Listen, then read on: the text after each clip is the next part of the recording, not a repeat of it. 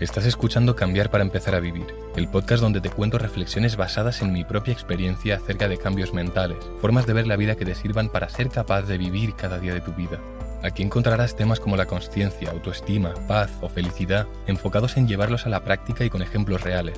Descubrirás, al igual que hice con mi vida, cómo puedes pasar de sentirte vacío, sin propósito y con malos hábitos, a disfrutar de cada día desde una paz interna, con una dirección que le dé sentido a tu vida y con hábitos enfocados a mejorar tu futuro y disfrutar tu presente. Si sientes que algo tiene que cambiar, este es tu podcast. Hay tres preguntas esenciales en tu vida, las más importantes de toda tu vida. Tres preguntas que marcarán tu futuro, lo que vivirás, las experiencias que tendrás, las actividades que harás, el dinero que tendrás, las personas que estarán a tu lado y si te sentirás realizado. Al ser preguntas muy importantes, más vale que elijamos bien. Y entonces aquí es cuando surge la siguiente pregunta. ¿Cómo tomo la mejor decisión posible? La respuesta puede parecer complicada, pero a nivel teórico es muy sencillo. Tomas la mejor decisión cuando tienes toda la información necesaria para valorar los posibles resultados y un resultado lo consideras bueno o malo en función de tu objetivo.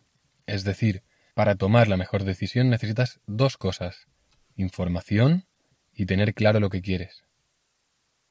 Primero necesitas información, y con esta información serás capaz de valorar si una decisión u otra te acerca a lo que quieres. Si no tienes claro qué quieres, es imposible saber si algo es bueno o malo, porque todo depende. ¿Qué quieres estudiar? ¿Informática? ¿Biología? ¿Literatura? ¿Psicología? Pues dependerá de tu objetivo. Si quieres, por lo general, cobrar más dinero, te irás para informática. Si quieres trabajar en algo que te guste, pues igual, yo qué sé, elegirás literatura. Tienes que tener claro de qué quieres trabajar para poder responder la pregunta de ¿qué quieres estudiar?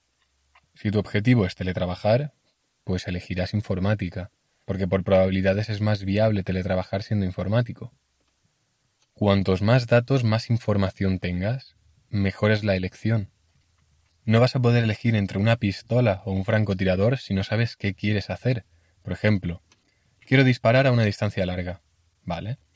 Y tampoco vas a poder elegir entre pistola o francotirador si no sabes, si no tienes información, datos sobre cómo funciona una pistola y un francotirador, para qué sirven cada uno, cuándo va mejor un arma u otra.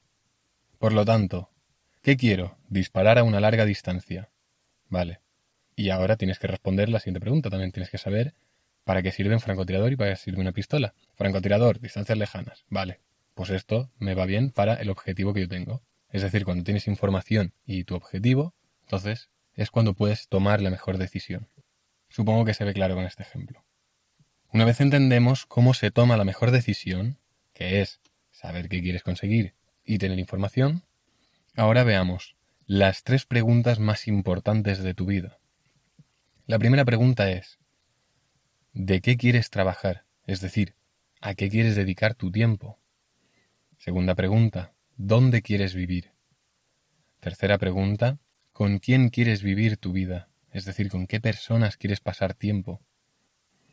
Estas tres preguntas son las más importantes de tu vida.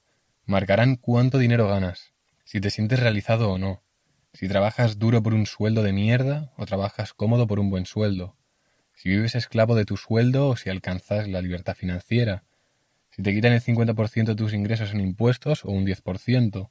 Si pasas frío o calor.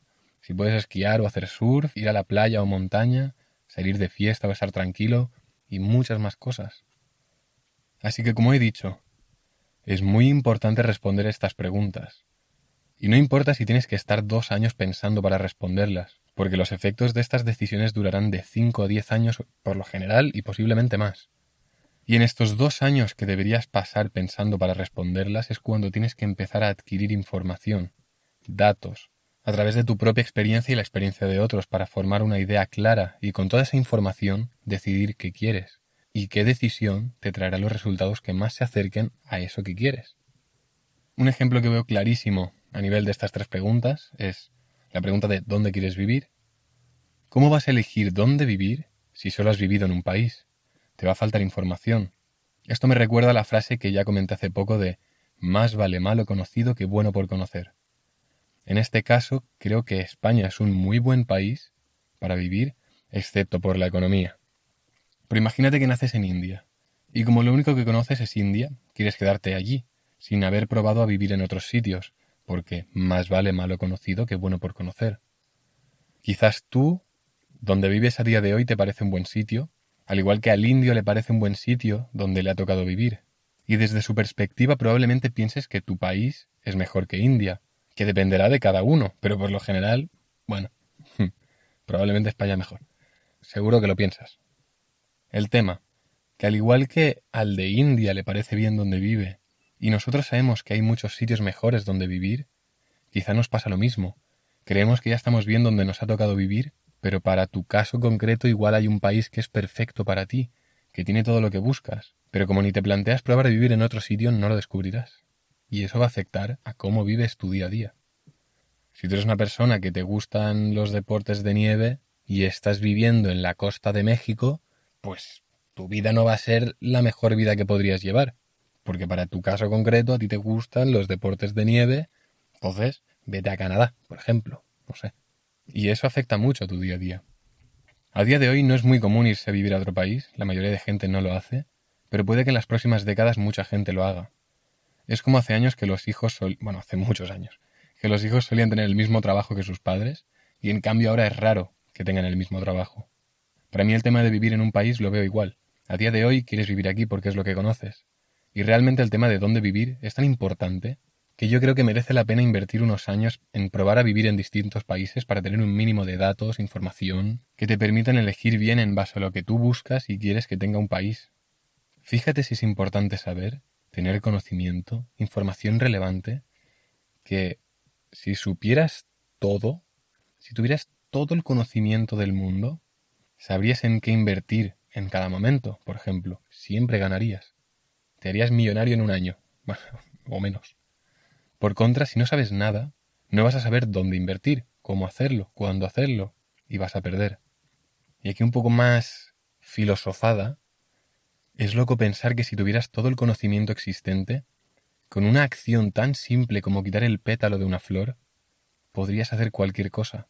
Porque como tienes todo el conocimiento del mundo, sabes que esa acción, quitar el pétalo, desencadenará una serie de consecuencias que llevarán a lo que tú quieres.